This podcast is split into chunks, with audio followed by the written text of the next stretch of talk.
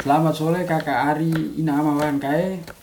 Kami pi eh, dari Koral komunitas orang Luleba, Lembatan lain pi di tepi Jogja pi kami mau masak ma- makanan khas daerah Titen. Jadi yang pertama mungkin kami jelasin eh, gulung nain ke. Gulung pe kami mau masak ini. Sayur rumpur rampe. Jadi mungkin ada Mega bisa eh, nurura wan kae ki. Bahan-bahan lain aku enak pe. Bahan-bahan untuk sayur rumpur rampe nain pe eh, kami sediakan pe bawang mean, bawang burakan, masako do no lombok esi. Hmm. Terus daun daun daun ubi, Mm-mm. daun ubi, papaya uan, muko kuakan, Hmm. papaya pohon. Hmm. Nape enak untuk untuk bahan-bahannya nape enak. Hmm, ini kan untuk bahan lain ya. Nah. Proses cara kerja pe sampai jadi bulung pe ngenai. proses pe pertama-tama kita Tang ini helan tapun helan pe. tabun tahu helan tabun untuk wali onen tunggu na agak mendidih baru ini. panas siki baru kita masukkan bawang mian bawang burakan no garam mesti Hmm. Tapi wah kita tumis sampai na aku pi Layu. Layu. layu we layu pe jadi kita masukkan yang pertama pe papaya wan ki payuan. karena pe tak kae. Kenapa? Tae? tak setelah itu papaya pun. Kayak pun. papaya pun muka kuakon. Terakhir pe ini.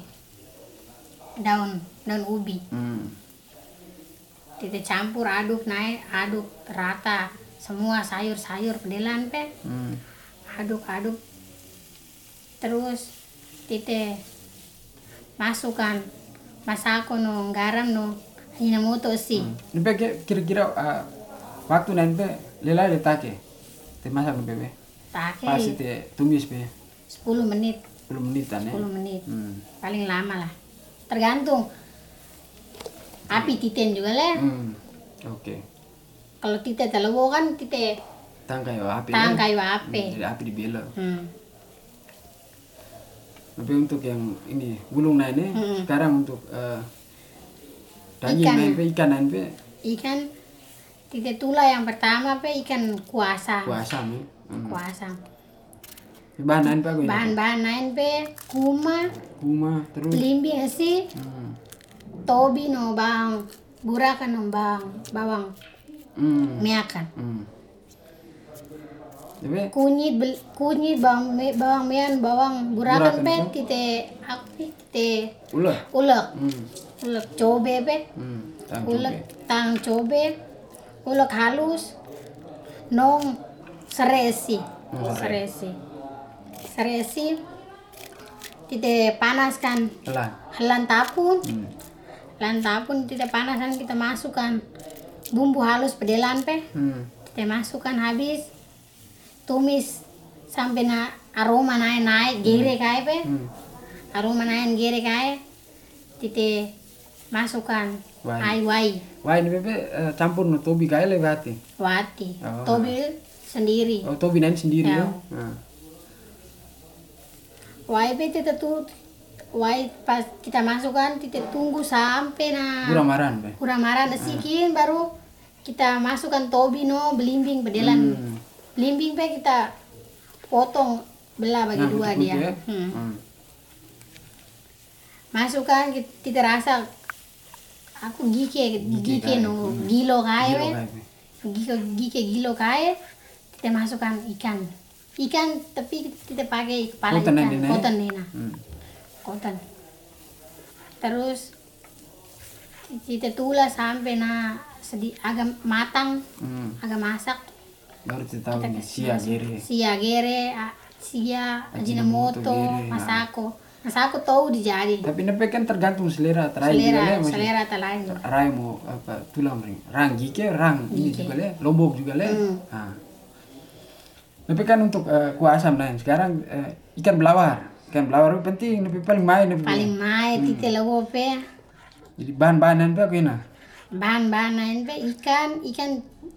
Tapi karena ikan titen ikan aku pi ikan.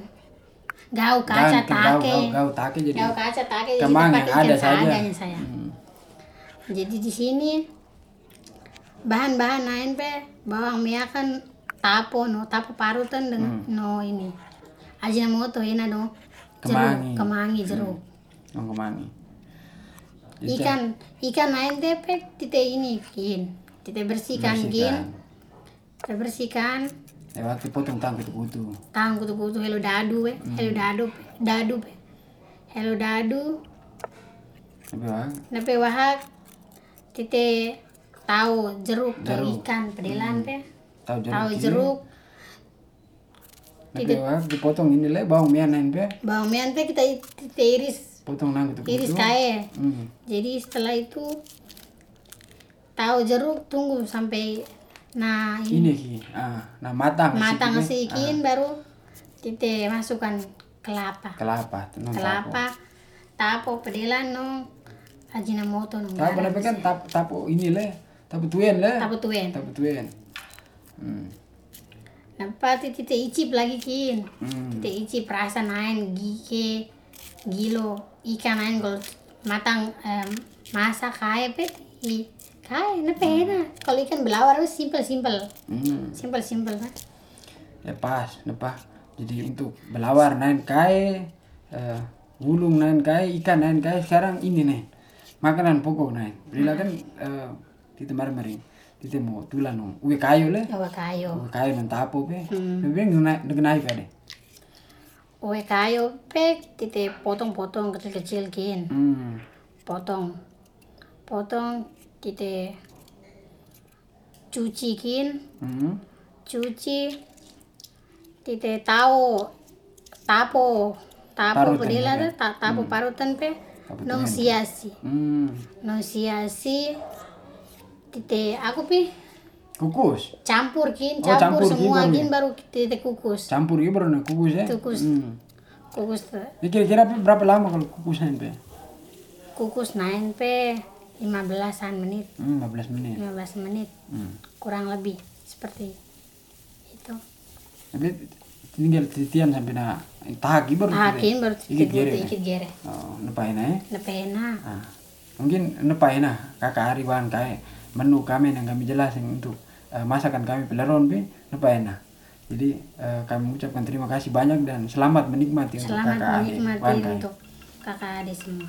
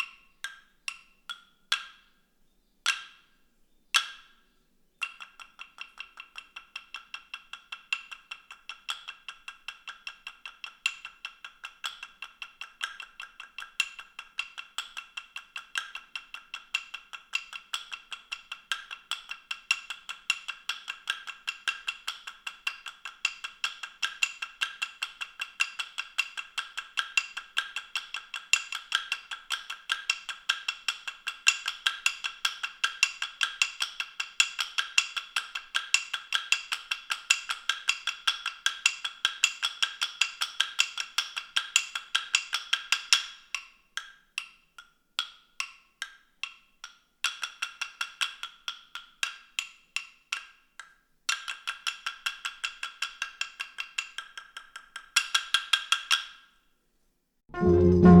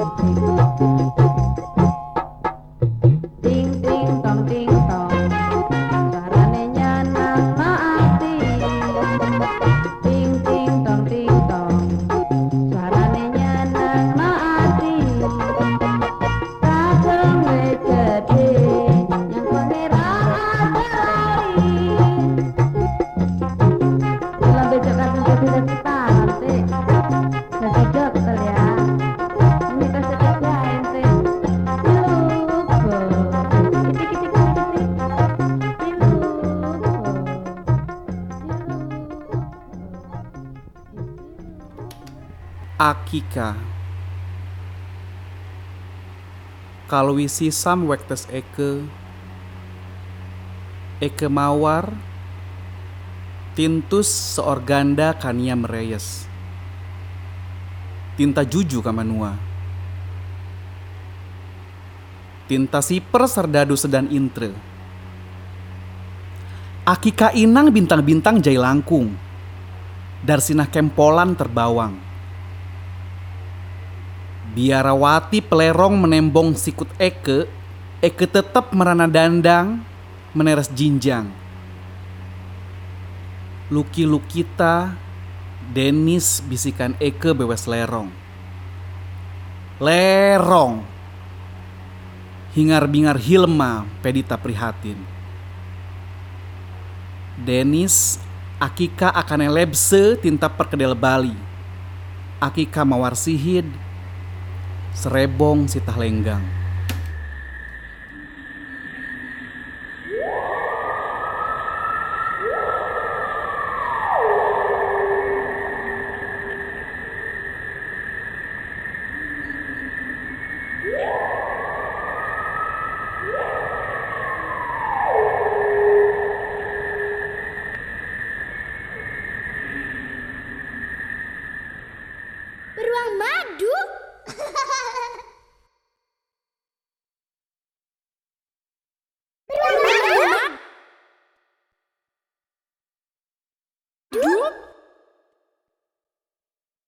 Beruang madu? Beruang madu? Beruang madu? Beruang madu? Beruang madu? Beruang madu?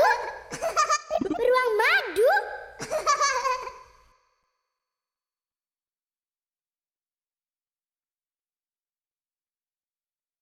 Beruang beru beru beru beruang beruang. Beruang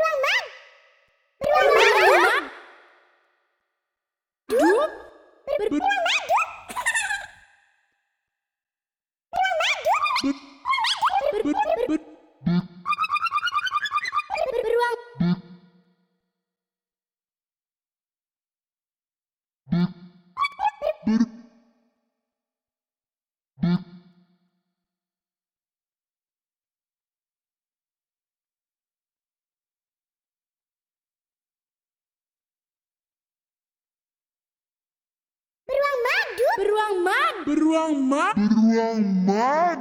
Beruang mad. Beruang madu. Beruang madu. Beruang madu. Beruang madu.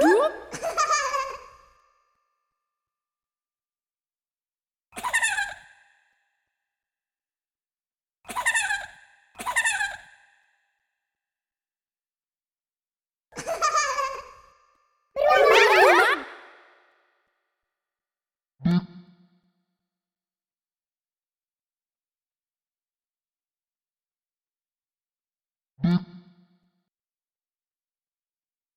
Beruang mad. Beruang mad. Beruang madu. Beruang madu.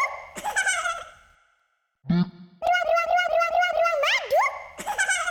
Beruang madu.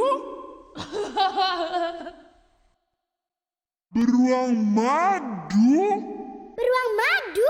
Beruang madu.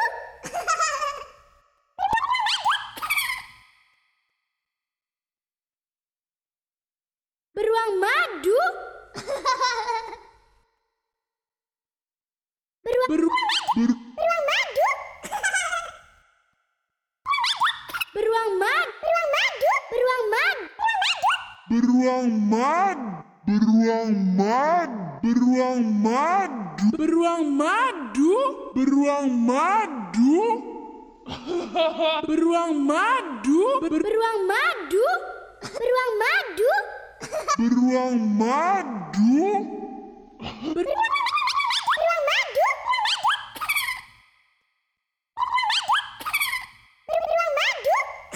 Beruang madu. Beruang madu. Beruang madu. Beruang madu.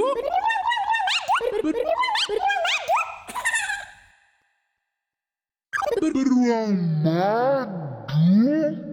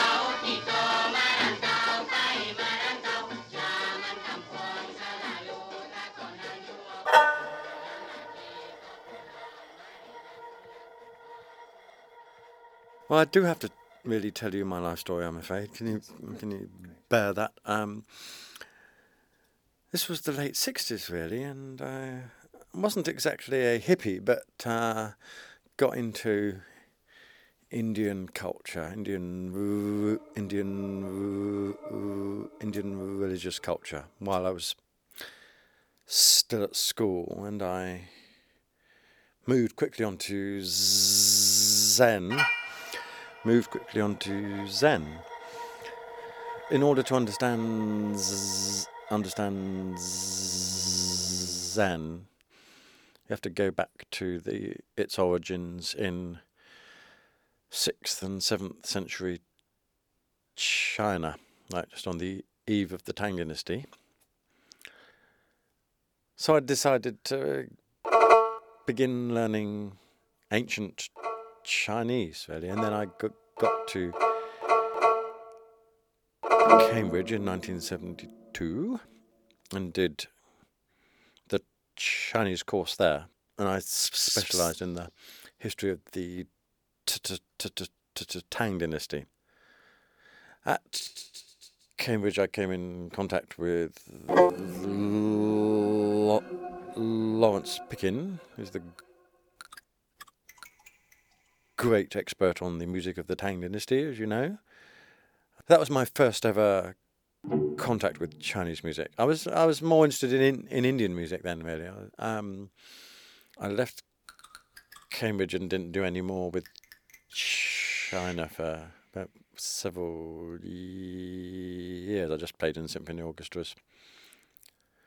Then by the early 80s, I was bored. I was still helping Lawrence with his his his music of the Tang Dynasty. So this was all ancient ch- ch- Chinese music. That's that's all we anyone in the West had any idea of in those days because it was you know the end of the Cultural Revolution.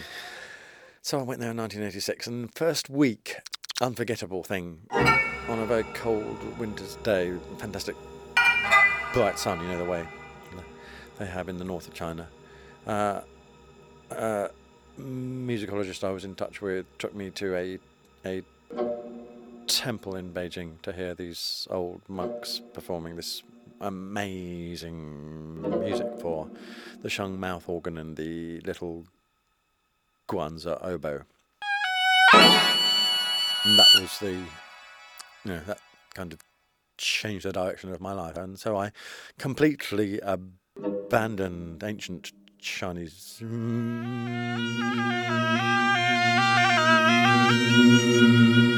music history and all those boring textbooks.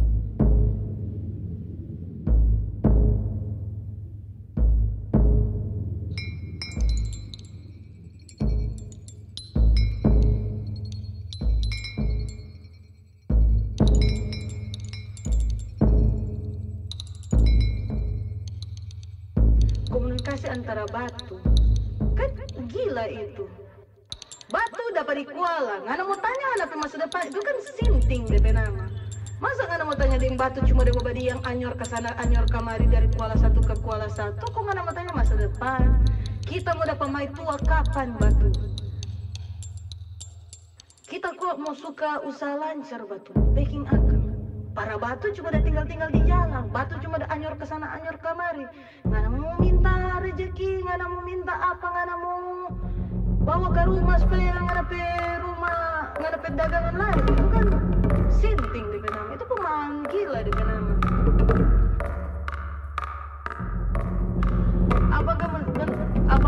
komunikasi dengan alam bisa berkembang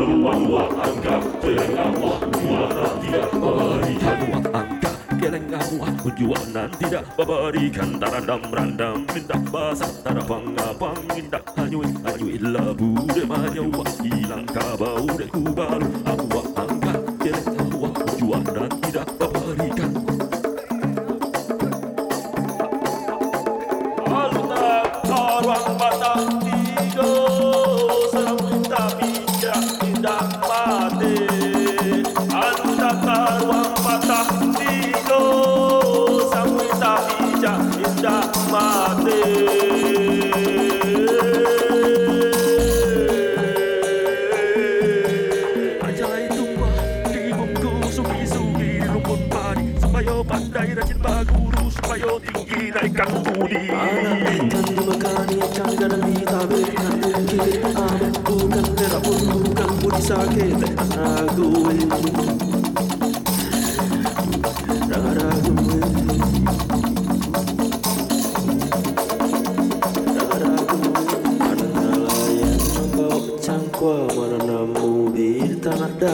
Baban sako yang dapat dipikwa Bui sakit terasa barang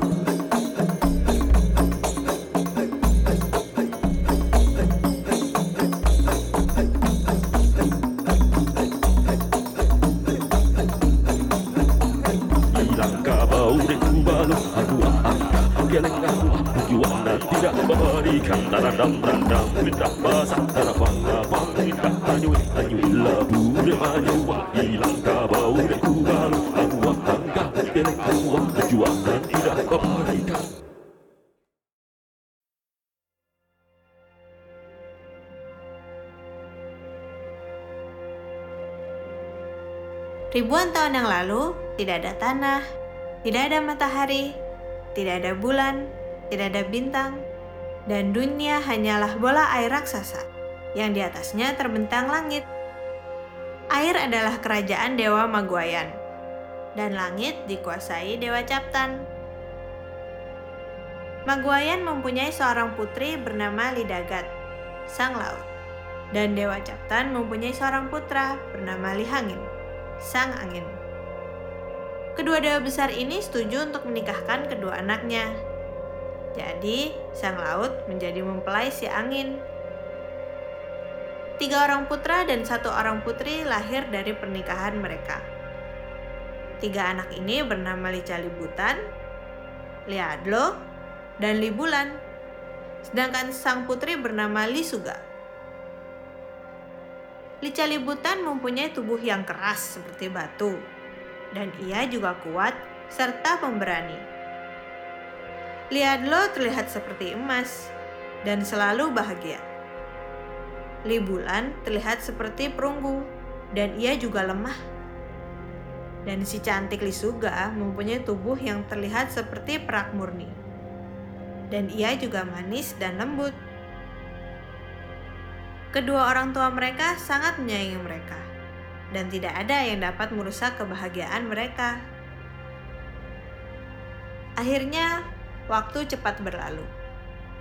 Li Hangin meninggal dan menyerahkan kemampuan mengatur angin kepada anak tertuanya, Lica Libutan. Dan tak lama kemudian, istri Li Hangin, menyusul suaminya. Dan keempat anak ini tumbuh tanpa orang tua dan diasuh oleh kedua kakek mereka, Captan dan Maguayan, untuk menjauhkan mereka dari kejahatan. Lica Libutan kini memiliki kekuatan mengatur angin. Ia memikirkan bagaimana caranya agar menjadi lebih kuat dan mengajak saudara-saudara yang lainnya untuk menyerang Dewa Captan di langit. Pertamanya mereka menolak ajakan Lica Libutan.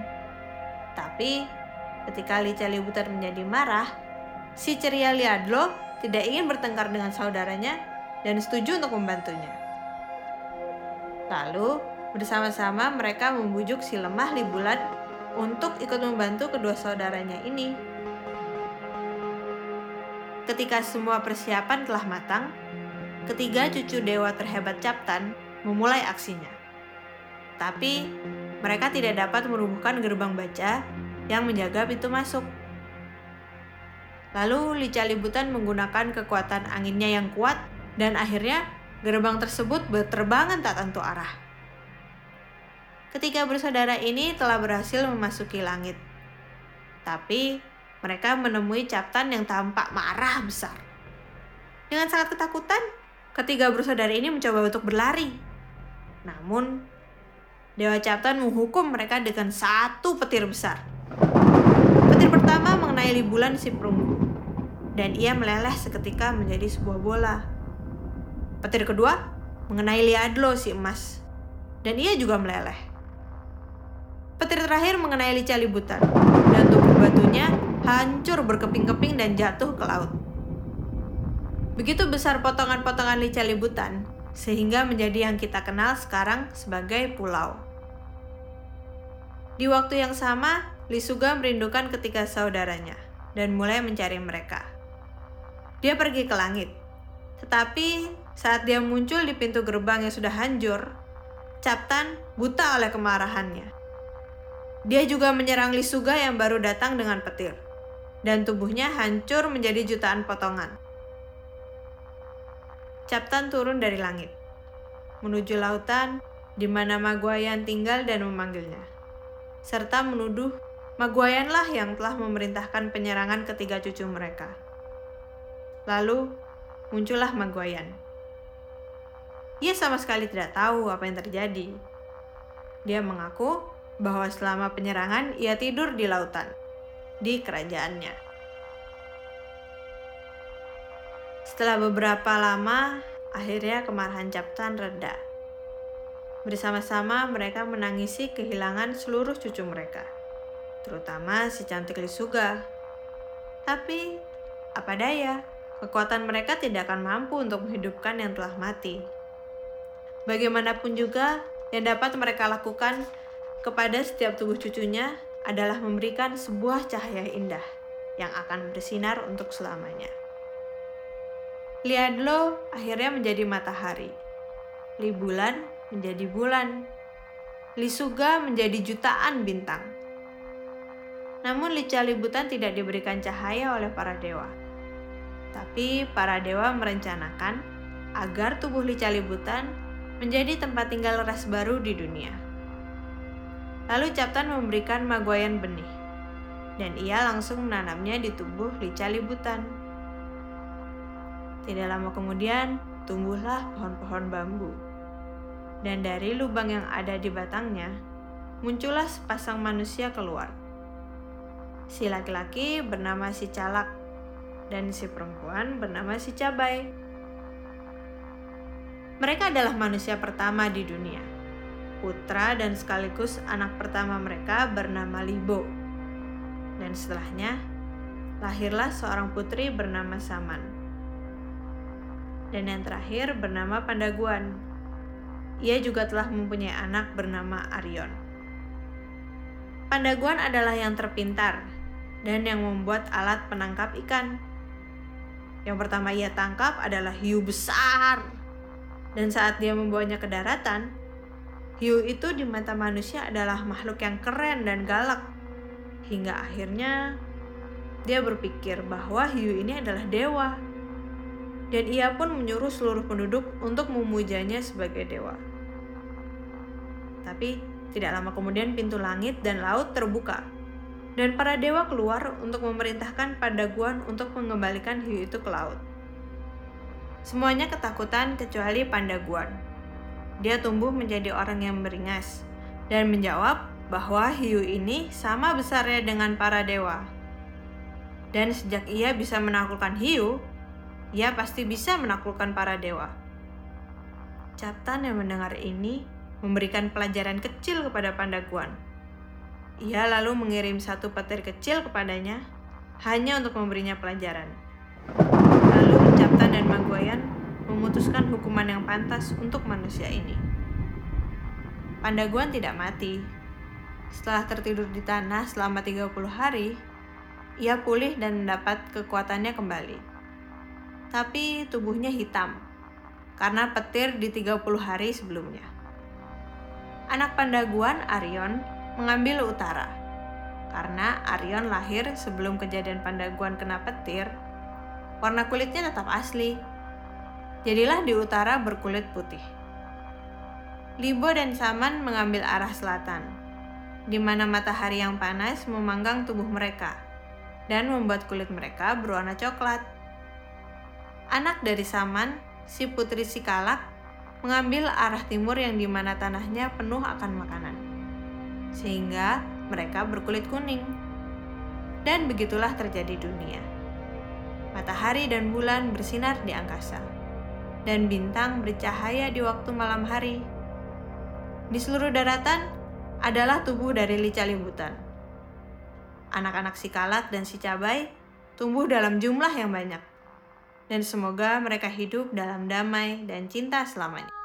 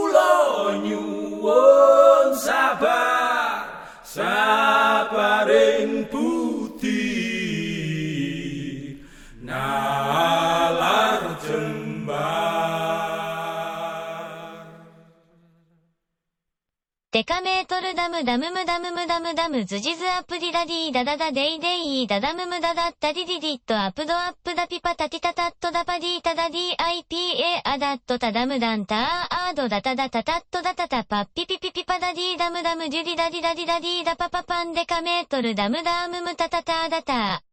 ハックハカカカトカカルクリリアカタルリカカルハカタカクタクチュキッキカクタックカカタカラハカタタ AT AT 一体やたいや AT ハットハットハッタカッカルチチアタタイライリュウタタタタイリュウタタタウチタイユカカクカックッカアックカカッタタラタタタッタハットタタッタアタリユ。